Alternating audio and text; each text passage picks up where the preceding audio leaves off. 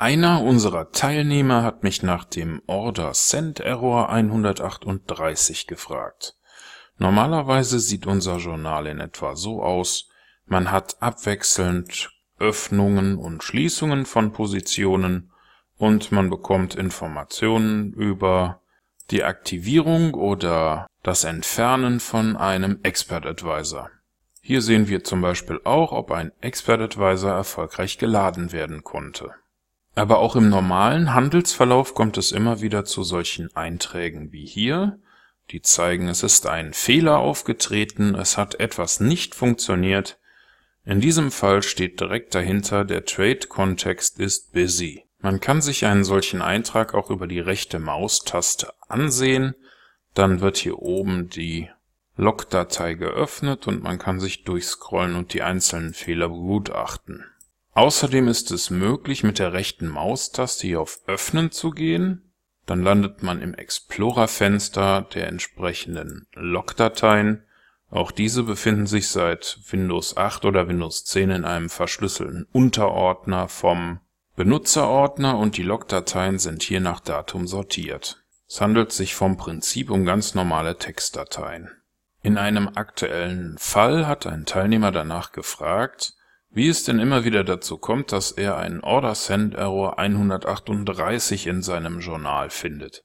Und wir wollen uns diesen Fehler jetzt einmal genauer ansehen. Zunächst einmal wissen wir, dass dieser Fehler beim Senden einer Order auftritt. Also es handelt sich um eine neue Position, die eröffnet werden soll.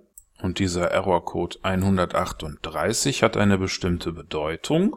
Machen wir also einmal die MQL4 Dokumentation auf und schauen uns Order Send etwas genauer an, dann sehen wir, dass hier ein Integerwert zurückgeliefert wird.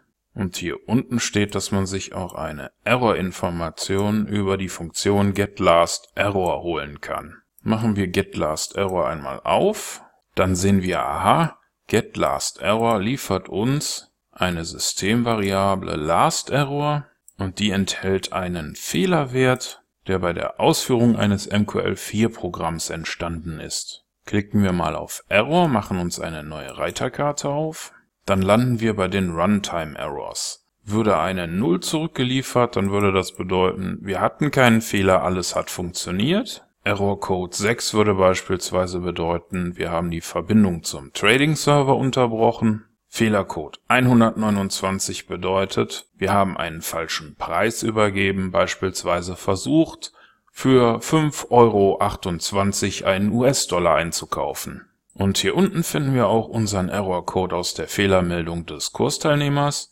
Die 138 bedeutet, es gab eine sogenannte Requote-Meldung, das bedeutet im Klartext, der Broker hat die Eröffnung der Position abgelehnt.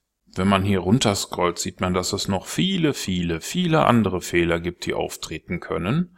Aber im Großen und Ganzen braucht man immer nur diesen Fehlercode und man muss sich den entsprechenden Text dazu heraussuchen.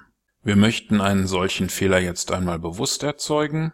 In diesem Fall mache ich das manuell über einen neuen Auftrag und gebe eine Größe von 0,0001 Microlot ein.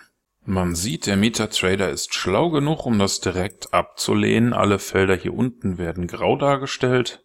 Bei 0,01 Microlot sehe ich die Farben wieder und könnte auch diese Buttons hier drücken. Bei sofortiger Ausführung im MetaTrader kann ich den Preis hier überhaupt nicht falsch angeben. Ich habe mir jetzt mal einen einfachen Error-Test Expert Advisor gebaut, indem ich bewusst einige Parameter verändere. Beispielsweise gebe ich hier eine falsche Lotgröße für die Positionsgröße an. Kompilieren lässt sich das Ganze ohne Probleme, da wir keinen syntaktischen, sondern einen inhaltlichen Fehler eingebaut haben. Hier stellen wir noch auf eine Minute um und schon sehen wir, aha, Order Send Error 131.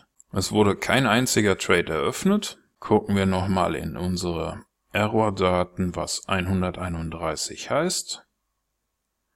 Dann sehen wir, aha, wir haben eine ungültige Trade-Größenangabe, also sprich eine falsche Lot-Größe angegeben.